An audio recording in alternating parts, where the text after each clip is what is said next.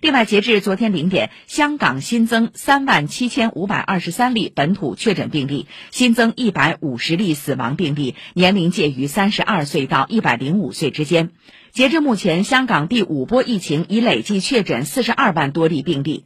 今天清晨六点左右，随着中央原港应急医院建设配套设施临时钢栈桥完工通行，项目承建商抵达香港落马洲河套区，拉开中央援建香港应急医院项目大规模施工的序幕。应急医院建成后，可提供一千张床位，将进一步提升香港救治新冠肺炎确诊患者的能力。